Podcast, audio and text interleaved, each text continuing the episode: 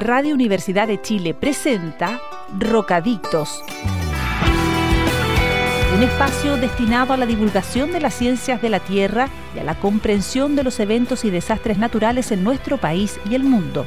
Conduce la periodista Claudia Fará junto a los panelistas Macarena Troncoso, Rodrigo Fernández y Daniel Díaz todos académicos de la Facultad de Ciencias Físicas y Matemáticas de nuestra Casa de Estudios. Bienvenidos a Rocadictos. Muy buenas tardes, ¿cómo están? Sean todos y todas bienvenidos a este nuevo capítulo de Rocadictos en Radio Universidad de Chile, miércoles 18 de mayo, semana eh, algo fría, eh, bastante, ha bajado bastante la temperatura, pero acá estamos para traerles calor y traerles varios temas interesantes. Pero primero saludamos a los panelistas inestables de esta semana, Daniel Díaz del Departamento de Geofísica de la Universidad de Chile. Daniel, ¿cómo estás? Hola, hola, ¿cómo estás? Muy bien por acá. Qué bueno. Y Cecilia Ibarra del eh, Centro de Ciencia del Clima y la Resiliencia CR2, también de la Universidad de Chile. Cecilia Ibarra, bienvenida nuevamente a Rocadictos. ¿Cómo estás? Hola, buenas tardes. Gracias por la nueva bienvenida. Chicos, partamos hablando em, eh, o contándole a nuestros auditores eh, de algunos de los temas que vamos a conversar hoy. Vamos a estar eh, hablando sobre em, un proyecto que está realizando el Centro de Estudios Avanzados en, en, zonas áridas, particularmente en el Valle del Limarí y en la sequía que lamentablemente se está viviendo en ese sector del norte chico de nuestro país. También, Daniel, Cecilia, vamos a viajar a Marte porque hace algunas semanas hubo una noticia bastante interesante sobre un martemoto, un sismo que se produjo en el eh, planeta rojo. Eh, se han producido varios sismos, pero este fue el mayor que se ha registrado. Así que vamos a estar hablando eh, de eso y otros temas en este capítulo de Rocadictos. Pero antes, partimos como siempre con nuestras noticias destacadas de la semana y vamos a partir con Daniel Díaz. ¿Qué nos traes, Daniel, para esta semana entre lo más destacado que ha ocurrido? Entre lo más destacado, mira, la semana pasada hubo una serie de, sismos muy eh, llamativos en Laguna del Maule, que es un complejo volcánico que queda de Talca hacia el interior, cerca del, paso Pehuenche, que es el paso hacia Argentina en ese sector. Eh, está Laguna del Maule, que es un complejo volcánico del que hemos hablado otras veces también. Eh, no es como un solo volcán, sino que son un montón de lugares por los que ha salido lava en, en la historia como reciente, geológicamente hablando, en los últimos miles de años. Y, em, es un, lugar que es muy llamativo porque durante los últimos, yo diría, 15 o, 20 años, se ha mm, eh, medido varias cosas en Laguna del Maule porque se, se, entiende que es un sector volcánicamente activo y se midió que, por ejemplo, se estaba alzando, se estaba como eh, eh, inflando este sector completo, como toda esta laguna y su entorno, a una tasa que es bien alta, que es del orden de los 30 centímetros por año. Eso fue medido hace, hace, hace varios años atrás. Em, y resulta que em, desde entonces, desde hace unos 15 o 20 años, han estado em, haciendo un montón de mediciones geofísicas y geológicas en ese sector. En particular, el Senagiomin eh, ha estado bien metido monitoreando este sector. Y la semana pasada hubo una seguidilla de mil sismos en ese, en ese, en ese complejo volcánico. y eso es llamativo porque, si bien esto está siendo monitoreado siempre, llama la atención cuando ocurren estos, estos como seguillas de eventos sísmicos de muy baja magnitud. En este caso son de magnitudes en torno a 1 eh, eh, y, que son perceptibles esencialmente cuando uno está muy cerquita del sector, eh, pero que tienen algunas, algunas características que, que, tienen que ver con el desarrollo de este complejo volcánico. ¿ya? Entonces, en, en, en, varios medios, en particular en, en 24 horas, en Luna y en otros, apareció una nota sobre esta seguilla de sismos y una entrevista al director de la Red Nacional de Vigilancia Volcánica, que es Álvaro Amigo, eh, un, geólogo que hemos tenido también aquí invitado en el programa algunas veces, em, donde hablaba sobre el origen de, de, estos sismos y por qué esto se producía en el fondo en este, en este lugar. Para entender, eh, Daniel, estos sismos son distintos a los sismos más tradicionales que se producen por el choque de placas. Eh, son sismos exclusivamente producidos por actividad volcánica, ¿no? Así es, sí, son, son de características distintas. Uno cuando los ve, digamos, los especialistas en este tipo de cosas, cuando los ven se dan cuenta de que son sismos, por ejemplo, de origen tectónico, más ligados a la subducción, o de origen volcánico, como en este caso, que están más ligados a al, al, emplazamiento o al movimiento de magma y gases bajo la superficie. Entonces, en este caso particular, todos estos mil sismos eh, eh, están asociados por lo que contaba Álvaro Amigo en estas entrevistas, a una intrusión de magma. En el fondo, esta, este complejo volcánico tiene una acumulación de magma bastante compleja también bajo la superficie, a distintas profundidades y en particular a una profundidad entre 4 y 5 kilómetros, pareciera que se está inyectando más magma desde abajo y entonces se está como rellenando este, este bolsón de magma que se encuentra bajo la laguna. Eh, si uno piensa en el futuro, esto debiera eh, llevar eh, en algún momento a un proceso eruptivo, pero es, un, es, un, es, una situación que no tenemos claridad cuándo se va a producir, ni tampoco de qué magnitud va a ser esta, esta erupción volcánica cuando ahí se produzca. Lo que sí tenemos claro es que es un sistema súper activo y, que en algún momento, tal como ocurrió en el pasado, va a haber una erupción en ese lugar. Eh, antes de darle paso a Cecilia Ibarra con, con su noticia, Daniel, eh, este enjambre sísmico, estos mil sismos que se registraron, eh, ¿qué antecedentes nos pueden dar de la actividad volcánica? yo sé que es, imposible predecir cuándo exactamente va a ocurrir esta potencial erupción, pero ¿qué nos puede indicar este, este mm. enjambre sísmico? Son muchos son mil. Sí, son hartos. sin embargo, también hay que así como que llamar un poco la calma. El Sena Geomin está siempre monitoreando esto y eh, el volcán, pese a eso, se ha mantenido este sistema volcánico en alerta verde, que es de las alertas volcánicas la más bajita todavía, porque esto es parte de la normalidad del complejo volcánico Laguna del Maule. Y eh, el monitoreo permite ir detectando estas cosas y también ir viendo si, por ejemplo, esa sismicidad va haciéndose más grande en magnitud o más superficial, más cerca de la superficie. Y eso eh, es un indicativo también de la evolución de, de estos complejos. Entonces, si estos sismos empiezan a producirse en, mayor magnitud y tal vez más superficialmente, pueden, podemos estar entonces eh, preparando un, un, episodio eruptivo más, más, más, evidente, pero todavía eso no ocurre.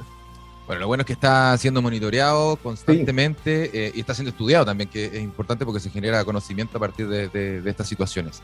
Eh, Cecilia, em, cuéntanos tú qué nos trae de novedad esta semana. Bueno, yo, igual que la semana pasada, escogí una noticia relacionada con desarrollo energético, eh, su importancia por el cambio, para el cambio climático y el medio ambiente, por las emisiones y, y la acumulación de CO2, ¿verdad?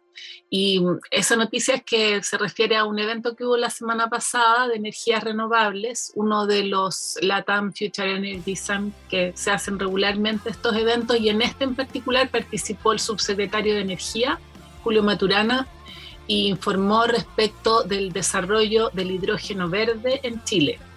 En particular, que se está planificando la participación estatal en la producción a través de NAP y la integración regional para el hidrógeno verde también, con Argentina probablemente, pero es un tema en desarrollo.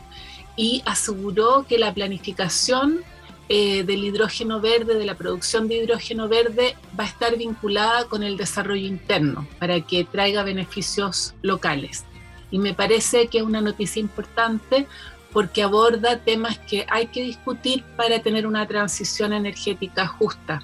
Es decir, que cambiemos la producción y el uso de, la energía hacia renovables pero que los costos y beneficios de ese proceso de cambio estén distribuidos de manera equitativa y que las comunidades afectadas tengan participación en las decisiones eh, que involucren estos cambios esa es la noticia. Cecilia, se ha, hablado, se ha hablado harto en Chile sobre el desarrollo del hidrógeno verde eh, y esta noticia es súper importante porque eh, plantea a Chile eh, en una posición de cambiar su matriz energética, de trabajar con un país vecino como Argentina y de avanzar en ese, en ese camino. Y en ese sentido quería preguntarte, ¿cómo ves tú esta transición en términos de logística? Si va a ser muy compleja, si va a ser muy lenta, ¿cuánto crees tú que vamos a poder alimentarnos de hidrógeno verde en nuestra matriz energética? ¿Cómo ves tú esta, transición? Bueno, como, como comentábamos la, la semana pasada, la, la, transición que se necesita es rápida, o sea, es cambiar hacia energías renovables en un periodo de pocos años. Y el hidrógeno verde yo creo que puede ser un, un elemento, o sea, un factor más, un, un, eh, un eh, uno de, una de los caminos eh, combinado con, con otros. Se ha pensado incluso en que el hidrógeno verde conduzca a actividades de exportación, tal vez porque, porque a partir del hidrógeno verde tú puedes producir metano, por ejemplo, y otros, otros eh, combustibles que son, que son eh, no es electricidad, entonces se podrían transportar hacia otros lados, pero todo eso está en desarrollo. Yo, yo no sé cuánto de la matriz podría, podría ser el hidrógeno, pero hay regiones en las que podría ser muy importante. Por ejemplo, en Magallanes y también en el norte. Y entonces el que se combine con el desarrollo de esas regiones y la satisfacción también de necesidades locales, en Magallanes y Aysén, por ejemplo, en Aysén que hay tanto problema con la leña, eh, eso lo encuentro particularmente interesante y que además se haga con el desarrollo de capacidades locales, es decir, que sea un, espacio de aprendizaje, de, desarrollo de nuevas habilidades eh, que son trasladables además a otras actividades. Eh, así es que cuánto, cuánto, qué podría significar no lo sé, si bien debiera, porque el año pasado hicimos un, trabajo al respecto de las posibilidades del hidrógeno verde con el centro de energía.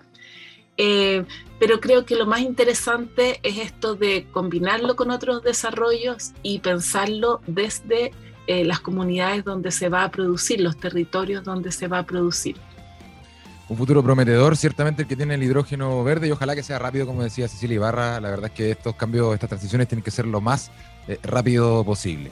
Vamos a hacer una pausa musical, Daniel, Cecilia, adelantando un poco lo que va a ser nuestro próximo tema. Vamos a hablar de Marte, así que escuchamos a David Bowie y esta canción que hizo en 1971 y se preguntaba si había vida en Marte. Life on Mars de David Bowie, hicieron aquí en Rock Adictos. Eh, no se vayan, ya volvemos.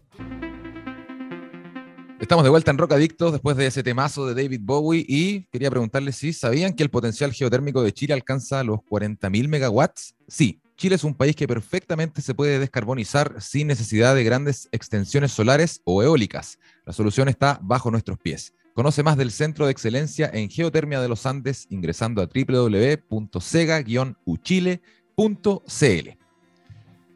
Es momento ahora, Daniel, Cecilia, de eh, nuestro primer contacto en este capítulo de Rock Adictos. Ya estamos con el geofísico e investigador de doctorado de la Universidad de Colonia, además colaborador del proyecto InSight de la NASA, Sebastián Carrasco. Sebastián, ¿cómo estás? Bienvenido a Rock Adictos. Hola, Osvaldo. Hola, Cecilia y Daniel. Bien, gracias. Todo, en orden. todo súper bien. Qué bueno. Gracias por venir. Gracias por la invitación. Como adelantábamos, eh, Sebastián nos viene a hablar de un tema súper interesante que tiene que ver eh, con un sismo registrado en el eh, planeta Marte hace unos días, el mayor, el, mayor sismo, el sismo de mayor magnitud que se ha registrado en el, fuera de la Tierra, básicamente. Em, y nos viene a contar sobre este estudio, así que cuéntanos, Sebastián, ¿Cuáles son las características de este Martemoto, de este sismo que ocurrió en Marte em, y cómo lo pudieron detectar? En realidad, es bastante curioso eso. Sí, no, es fácil detectar un, terremoto en Marte. Eh, para eso, bueno, hay que ir un pasito más atrás. Digamos, tenemos esta sonda, esta misión InSight, que consiste en el fondo en un sismómetro que está fijo en la superficie de Marte. Entonces, este sismómetro está registrando el movimiento del suelo marciano todo el rato, constantemente. Y resultó que, como tú decías, eh, la semana pasada se registró un sismo muy fuerte, un movimiento del suelo muy fuerte y, ese movimiento correspondió a un sismo magnitud 5, algo que nunca antes, esta misión ya lleva tres años en Marte, nunca antes se había registrado. Entonces, digamos, esa es la característica principal de, o lo más llamativo de este sismo. Em, todavía es difícil de dar características más detalladas porque eso requiere un poquito más, más de tiempo, un poquito más de análisis.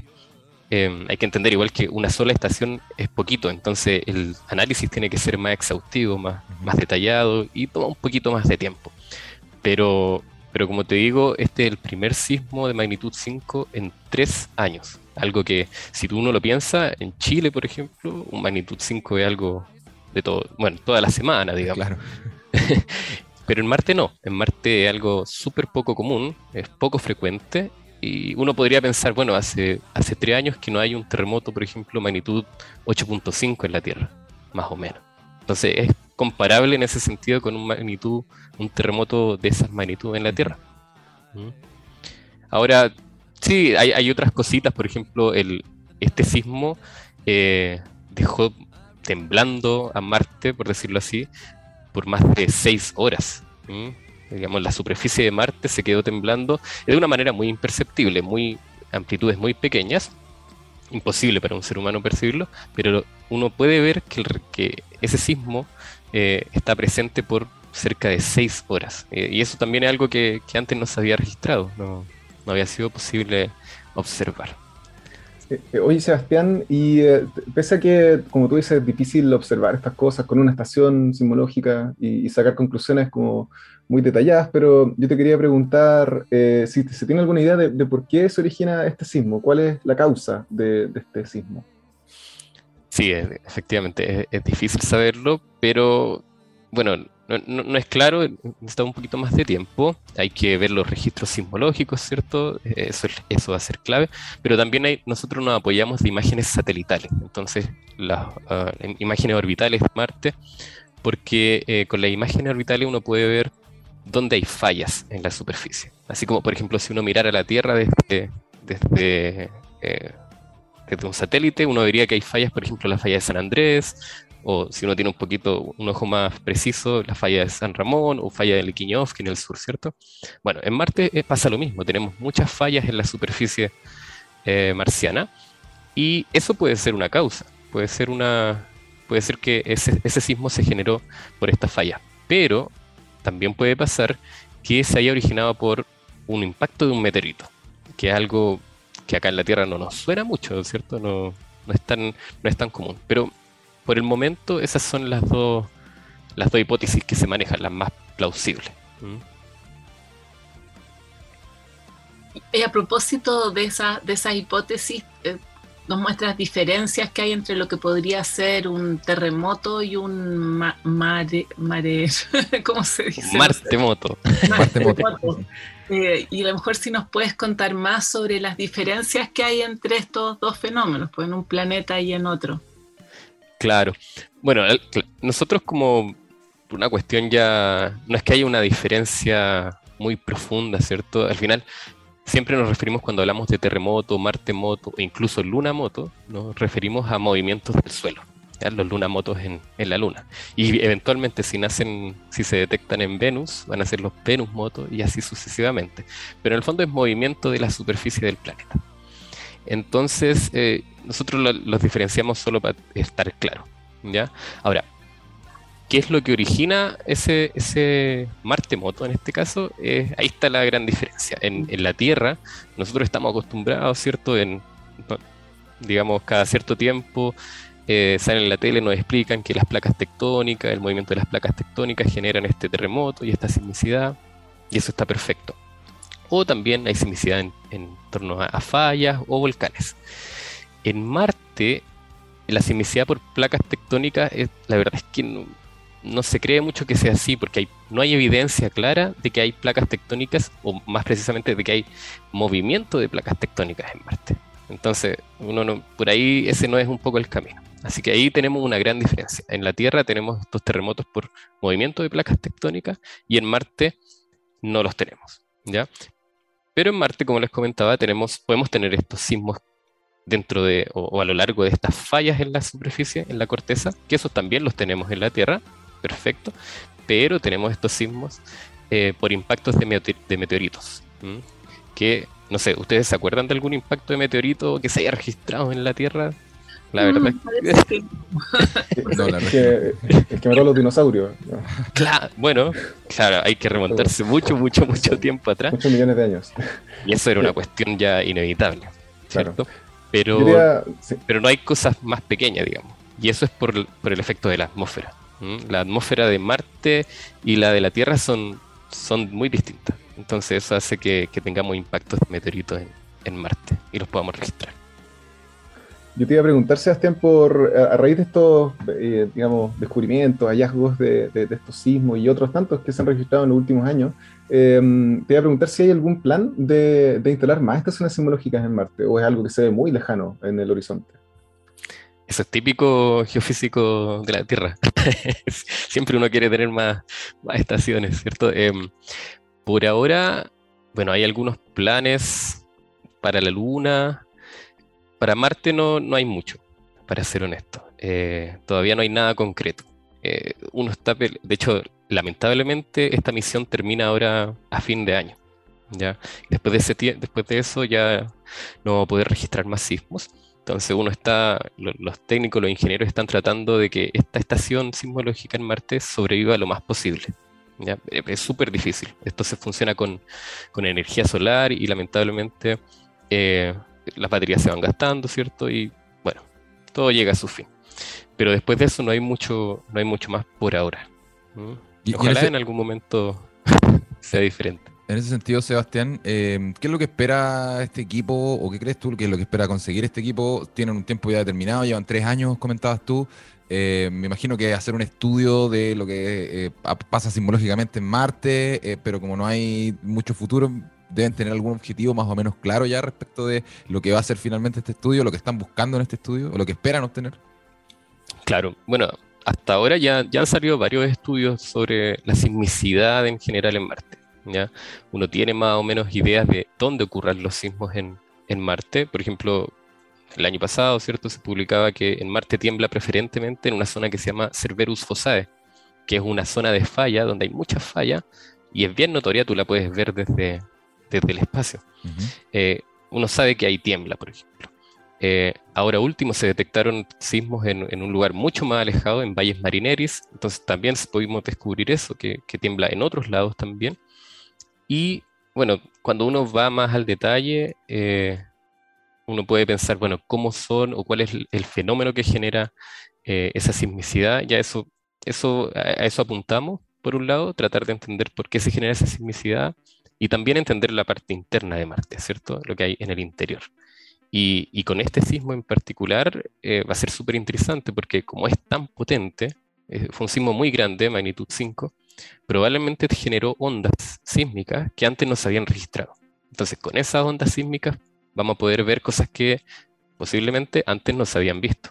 Entonces ahí quizás también la, relevancia de este, de este sismo grandote el monstruoso que le llamaron. Nos, quedan algunos minutitos con Sebastián Carrasco, geofísico investigador del doctorado de la Universidad de Colonia y colaborador del proyecto InSight de la NASA. Y tú, Sebastián, hablaste hace un ratito sobre eh, eh, un proyecto en la Luna también, eh, respecto de estudio de movimientos sísmicos. Cuéntanos un poco qué sabemos de la actividad sísmica que existe en la Luna. Porque la, verdad, yo, personalmente no tenía conocimiento de que había actividad sísmica en la Luna probablemente tal. Sí, sí, también es, interesante eso porque ya la Luna es otra cosa. no es como, eh, digamos, la Tierra y, Marte se parecen mucho porque son planetas que se formaron de manera muy similar.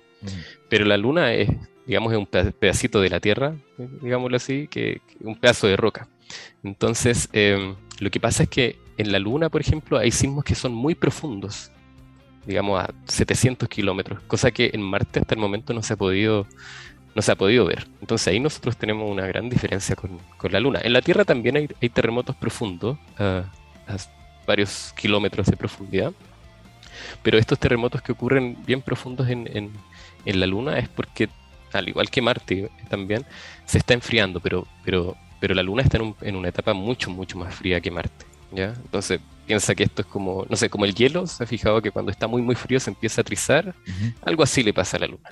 Está tan, tan fría, tan fría que hay como estos quiebres en el interior, bien en el interior, algo que, es más o menos, más o menos raro. ¿Y son frecuentes? Um, tienen cierta frecuencia. Ah, lamentablemente en este momento no hay, no hay registros en la luna. Estos son de campañas de los años de, cuando fue la campaña, la carrera espacial. De Apolo, ¿no sé, sí, las misiones de Apolo. Entonces ahí se detectaron varios eh, con cierta frecuencia. No eran, no eran poco comunes, pero era no era tampoco algo de todos los días. ¿Ya? Eh, pero sí teníamos esto, no sé, te, diría una vez, una vez cada par de meses, más o menos, para tener una idea. Sí. Pero, pero están, están.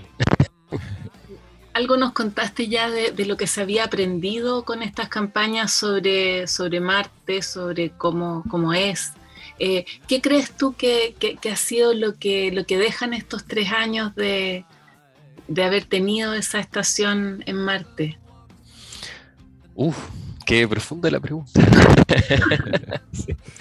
Em, bueno, que no es fácil estudiar otros planetas, la verdad, sinceramente, y que o sea, sí, es, esto un poquito en lo genérico, pero cuando uno quiere estudiar otros planetas, en general ya no basta en encerrarse en su propia disciplina. Yo, yo me dedico a la sismología, soy sismólogo, pero me ha tocado ver, eh, uno cuando estudia un planeta que no es el suyo, ¿cierto? Tú no sabes nada de ese planeta en general. Entonces hay que salirse de su área me ha tocado ver cosas de meteorología, de magnetismo, bueno, ¿para qué decir de geología? Siempre muy directo, pero ahora mucho, mucho más.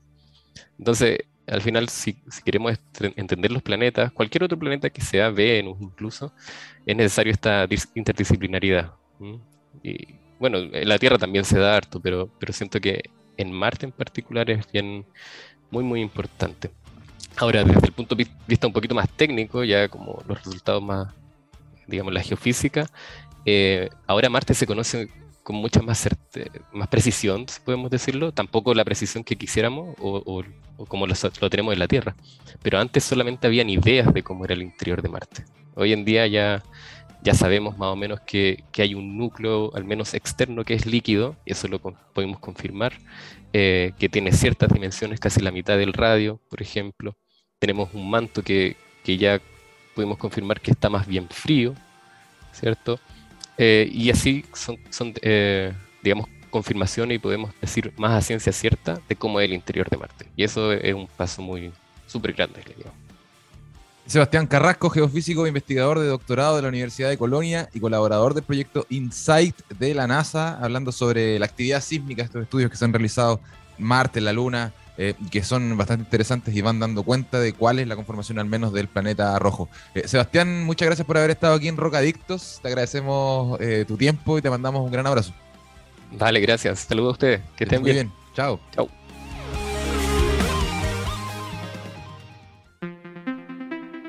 Estamos de regreso en Rocadictos, aquí en Radio Universidad de Chile. Y antes de seguir con nuestros temas, eh, queremos mandar un saludo a la Radio Placeres 87.7 FM. Em, para todos quienes nos están escuchando en este día domingo, este día miércoles, pero ellos nos transmiten el, día domingo. Así que aprovechamos de saludar desde el pasado a la gente de eh, Radio Placeres en Valparaíso. Y también saludamos a Radio Talcahuano 103.7 FM. Estamos.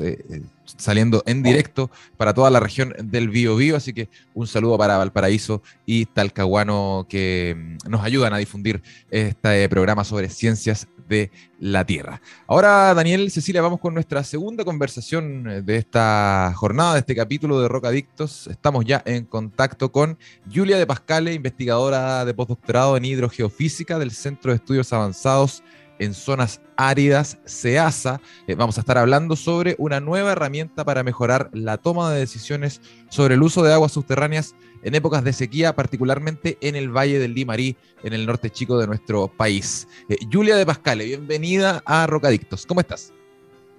Hola, buenos días. Muchas gracias por la invitación. Eh, me encuentro muy bien hoy día. Qué bueno, Julia, gracias por tu tiempo. partamos hablando sobre qué implicó este estudio que ustedes realizaron Em, en, la, en el Valle del Limarí, respecto de la sequía, tenemos entendido que es una de las zonas más afectadas de nuestro país por eh, esta, esta falta de agua. Em, cuéntanos un poco sobre los principales detalles de este estudio y este modelo que ustedes desarrollaron allá en la región de Coquimbo.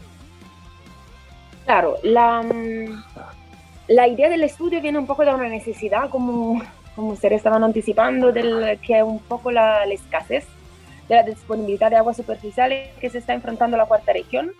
En particular, ya conocimos la situación del Chapa bastante crítica, Malimarí también, como se notó de las 25 cuencas en Chile con uh, una brecha hídrica, que significa un riesgo hídrico, que sería un consumo de agua mucho mayor respecto a la, a la, a la reserva que se tiene, muy alta, eh, la muy, tra la más alta en, uh, en Chile. E quello che passa nel Limarí è che ehm, è dal 2018 che le precipitazioni sono menor della, del promedio anual típico de esta región, entonces estamos en una sequía meteorológica. Y desde ya el 2017 los caudales eh, fueron a la baja, eh, con uh, valores mucho más bajos respecto a la media anual de la región, que significa que esencialmente la disponibilidad de agua superficial no alcanza nomás por quello che è il settore agricolo e il settore de abastimiento per, per l'umano, per la, per, la, per la popolazione che vive nella, nella región. Entonces, da este punto de, de, de vista, como de, esta, de este punto, sale un poco la problemática de ver eh, dónde y cómo es almacenada el agua subterránea, porque lo que pasa es que, eh, da un lado, tenemos una sequía y del otro lado tenemos una mayor presión sobre la reserva de agua porque aumenta la población y aumenta también la demanda económica del agua para el sector agrícola.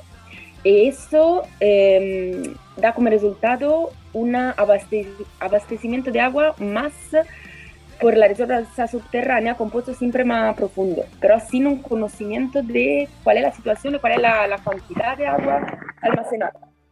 Es tratado dónde almacenada. Y en ese contexto nace un poco la idea de este proyecto que tenía como, como enfoque el facto de desarrollar un modelo tridimensional con acceso libre en una plataforma web que describa un poco el almacenamiento de agua subterránea, que significa cuánta agua hay, estimaciones del volumen de agua y sobre todo en qué material almacenada. Julia, yo te quería preguntar eh, sobre, precisamente sobre cómo se, se, genera ese modelo, cómo, en base a qué eh, observaciones, datos ustedes construyen este modelo, qué técnicas usaron, qué es lo que midieron. La, y mira, gracias por la pregunta. El, gran trabajo que hicimos en verdad fue de correlaciones de datos. De, de nuestro lado, uh, partimos la, grande aporte a nivel de datos duros es la geofísica. Yo vengo de eso como base y um, utilicemos sobre todo un método que se llama TEM, que es el transiente electromagnético. Y lo que hace es que se envía un campo electromagnético a la Tierra y se ve cómo la, la propiedad del subsuelo modifica el pasaje de esta onda. Y a segunda de cómo esta onda vuelve a la superficie, tenemos información de resistividad eléctrica. Ahora, esta información es muy interesante porque depende de diferentes factores que en el estudio de agua subterránea son importantes, porque depende del tipo de materiales donde almacenada el agua, de la cantidad del agua que tenemos, de la presencia primero y de la cantidad, y también de la, indicativamente de la calidad del agua, porque un agua salina conduce mucha más corriente, entonces facilita el pasaje de esta onda respecto a, una, a un agua más, más dulce. Eh, entonces, este es un poco el, el dato duro que nosotros aportemos, pero lo que hicimos para construir el modelo es correlacionarnos con otros datos de estudio previo que se hicieron en la cuenca del Limarí, y sobre todo con informaciones geológicas. Eh, por ejemplo, todo el estudio estratigráfico que tenemos de cada pozo que, que ha registrado en la Dirección General de Agua tiene un perfil estratigráfico. Entonces pudimos esencialmente correlacionar con lo que son los diferentes materiales que encontramos en el subsuelo con estos valores de resistividad que eh, tomamos en el, en el terreno. Esto esencialmente nos permite de haber una idea de qué tipo de material encontramos y a qué profundidad. A esto le agregamos una información que viene del modelo hidrogeológico previo, donde esencialmente son modelos que eh, eh, modelizan el flujo del agua subterránea. El último de la Dirección General de Agua, que es el modelo Limari 2020, nos da una un información sobre el nivel freático, que esencialmente a qué profundidad podemos encontrar el agua. Esta información con la información del qué tipo de material tenemos, nos da una medida del volumen de agua almacenado en el Limarí. Es un poco a grande línea el trabajo que hicimos. Y, y, en eso que nos contabas de que nos da, da una idea de este volumen, eh, según esos datos, ¿cuánta agua subterránea hay en el Limarí? ¿En qué lugares se encuentra? ¿Cómo ha cambiado? Claro, eh, sobre esta pregunta debo, debo, hacer una paréntesis antes porque en verdad, por el facto que el proyecto eran uh, dos años, eh, este es un proyecto que, que, va en el marco del concurso Fondef IDEA 2019. Eh, son dos años de proyecto, entonces el tiempo es bastante limitado, no pudimos alcanzar toda la cuenca. Entonces nos focalizamos eh, también en acuerdo con los asociados del proyecto eh, en la parte de la cuenca más afectada de la última sequía del 2010-2015 que sería la parte del Combarbala Jugotí. Entonces nosotros enfocamos el eh, relleno aluvial, entonces ya no estamos mirando a la roca de la cuenca, más solo al relleno aluvial, todo lo que es depósito de río esencialmente. Eh, en, la parte del río Combarbala, Jugotí, el Guatulame, eh, parte del Río Grande, Manón hasta arriba, como desde la Junta Corrió Rapel hasta Montepatria, y de allá bajemos el río Limarí hasta la desembocadura. En esta área eh, la estimación del volumen del agua almacenado es de 1,39 kilómetros cúbicos, con un error del más o menos 20-30% de este valor. Esto, para darle una idea, eh, corresponde a más que dos veces el agua almacenada en la paloma, como la capacidad máxima de la paloma. Ahora, el, el problema es que existe mucha agua, como esto es un gran de agua, pero el problema es dónde está almacenada. La mayoría de esta agua se encuentra en la parte del Limarí entre eh, y la Ruta 5, pero almacenada sobre todo en un material, en material fino, como el arcilla y el limo, que la rende difícil de extraer. Entonces, como en este sentido, lo que aportamos en la información es saber dónde en este volumen podría ser más fácil encontrar agua de extraer más fácilmente, lo eh, Y en ese sentido, Julia, eh, ¿cuáles cuántos puntos de extracción eh, podrían, podrían haber? ¿Recomendaron ustedes, encontraron ustedes en este estudio? ¿Y qué significa poder acceder a esta cantidad de agua para el acceso de agua a la población y para otra, otro asunto que es bastante importante, lamentablemente, en el uso del agua en esa región, que es el tema agrícola. Se usa mucha agua en la industria agrícola en ese sector. Em, y en ese sentido, ¿qué recomendaciones pueden hacer ustedes después de haber estudiado la zona? Mire, es, una, es una pregunta bastante trampa un poco, porque lo que pasa es que lo que nosotros hicimos en este estudio es como una fotografía de la, del almacenamiento de agua subterránea en este momento. Pero para ver una medida de mitigación, entonces para hablar verdadero de eh, manejo de agua, lo que necesitamos es la dinamicidad de, esta, de este proceso.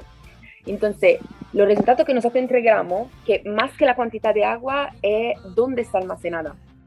Em, es muy importante como base para el próximo estudio. Porque lo que debemos saber es cómo, no sé, tener un vaso de agua, sabemos que agua tiene sabemos que la estamos que alguien la va versando. Entonces, para saber cuánto nos va a durar esta, este vaso de agua, debemos saber a qué velocidad se está versando el agua en el vaso, que sería la de carga. Esta información nosotros todavía no la tenemos. Eh, sería el próximo paso per verdadero hablar de un manejo sustentable del agua en el, Valle de Río Limarí.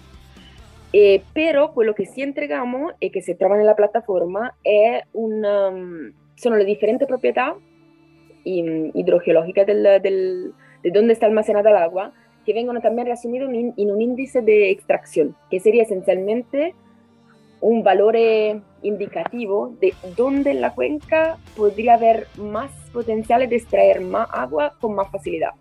En este sentido, claro, la formación de confluencia, que sería la formación que se encuentra entre um, Ovalle y la Ruta 5, es la con más potenciales de acuífero, como con potencialidad de más agua en una capa, sobre todo la, quella del acuífero más profundo, que podría hacer uh, facilitar la extracción.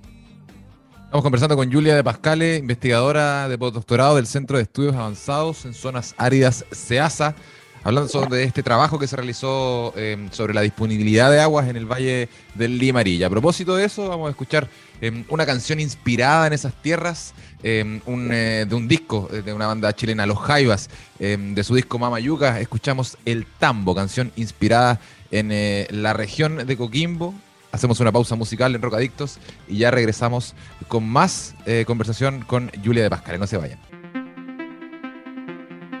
Estamos de vuelta ya en Rocadictos para la última patita de este programa. Estamos conversando con Julia de Pascale, eh, investigadora del postdoctorado del Centro de Estudios Avanzados en Zonas Áridas, sobre esta fotografía, este estudio que realizaron sobre la disponibilidad hídrica en el eh, Valle del Limarí, en la región de Coquimbo. Eh, Julia, ustedes generaron una plataforma interactiva 3D, podríamos decirlo, em, respecto de este estudio. Cuéntanos un poco cuáles son las características eh, de, esta plataforma, quiénes la pueden usar y qué información se van a encontrar con este trabajo que hicieron.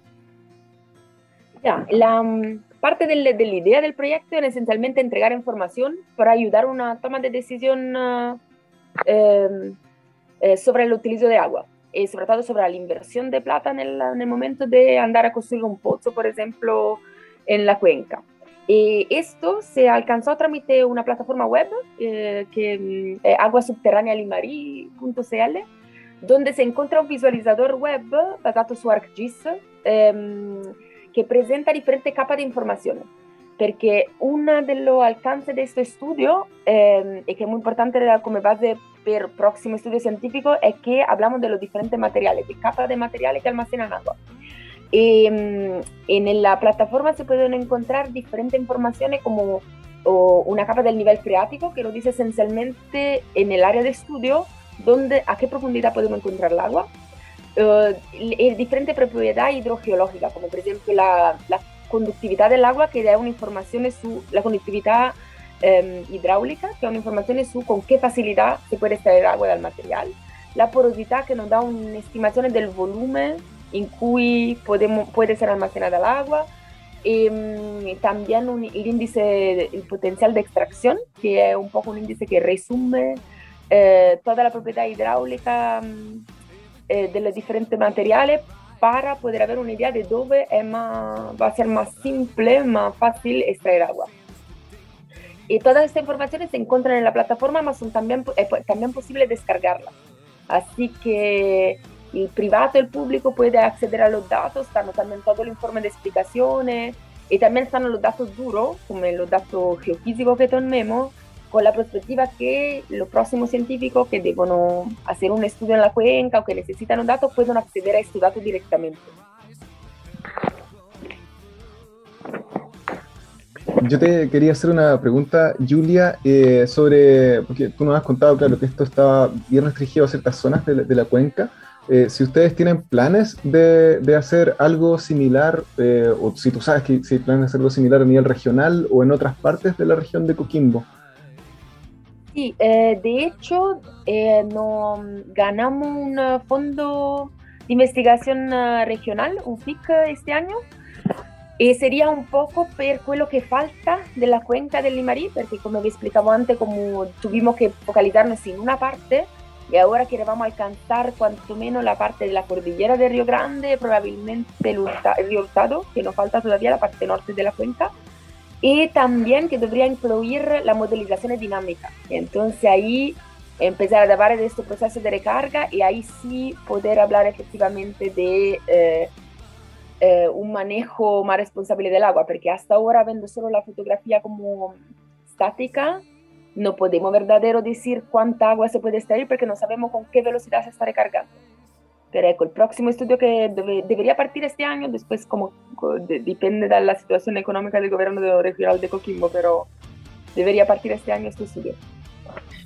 Julia, ¿nos puedes contar cómo recibió, recibió la comunidad, los usuarios, las personas con que ustedes habían trabajado en el proyecto, la plataforma, si les hicieron comentarios, si la han podido usar?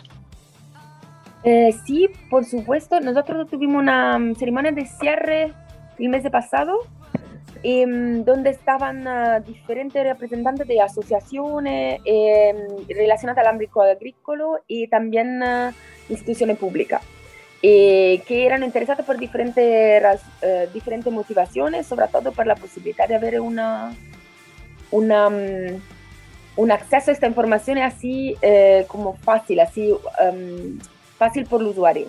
Eh, sobre todo nosotros fuimos trabajando eh, en conjunto con la Junta de Vigilancia de Río Grande y Marí, que eh, son asociados del proyecto y que durante el proyecto mismo nos pidieron de hacer como investigación un poco más precisa en alguna parte donde efectivamente quieren construir batería de pozo para alcanzar esencialmente los derechos de aprovechamiento de los canalistas que, que, que, ahora el agua superficial no, no permite nos permite alcanzar. Entonces, como con ellos ya trabajamos de un modo muy directo durante el proyecto, pero también uh, um, otro, otro um, participante a la, a la ceremonia de cierre eh, apreciaron como el aporte y vendrán como utilizar esta información por uh, proyectos de infiltración, de recarga también de acuífero, de recarga artificial de acuífero también.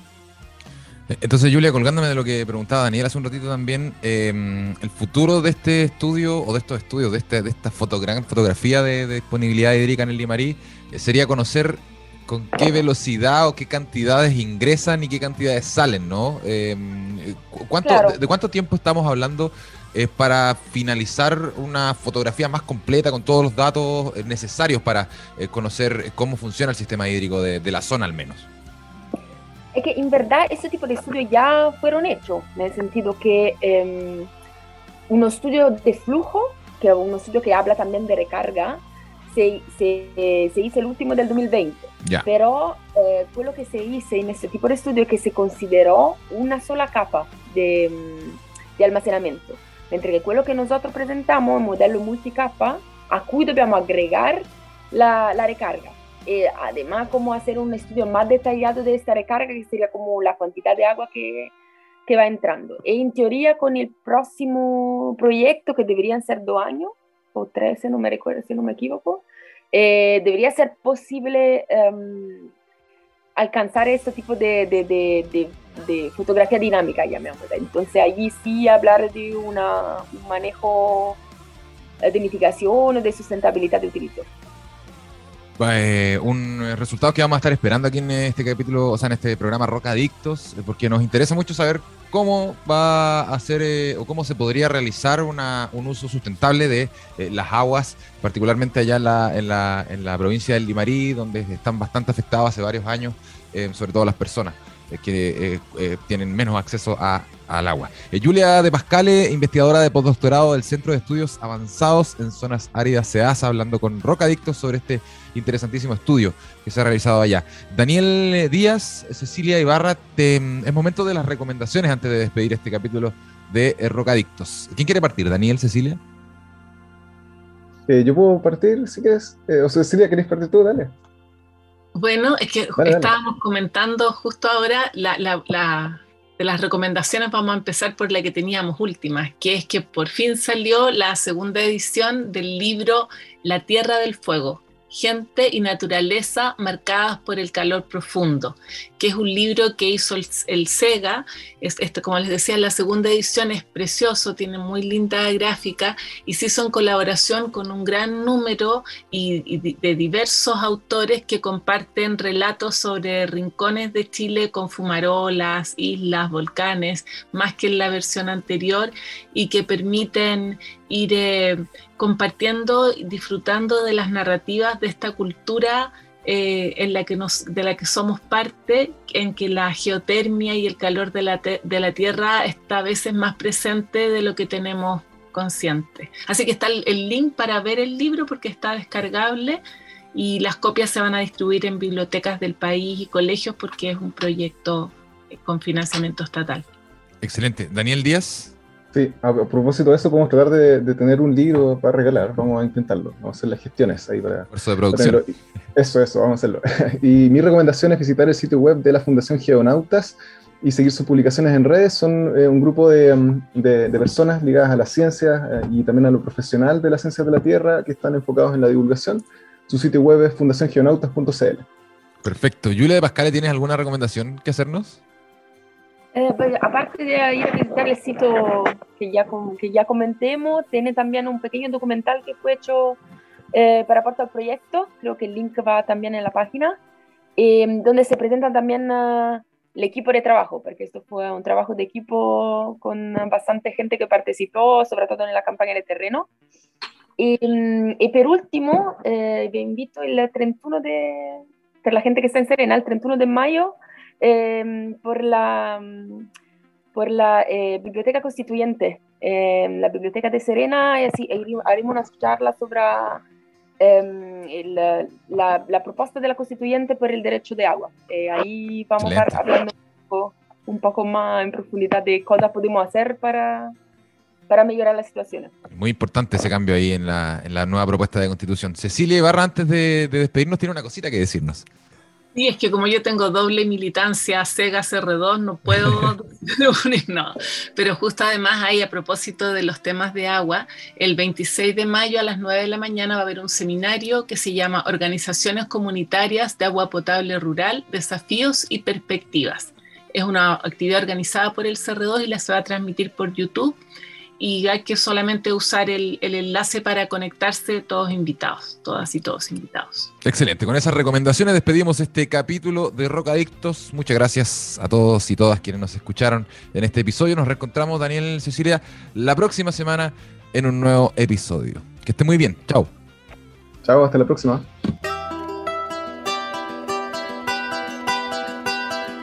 Radio Universidad de Chile presentó Rocadictos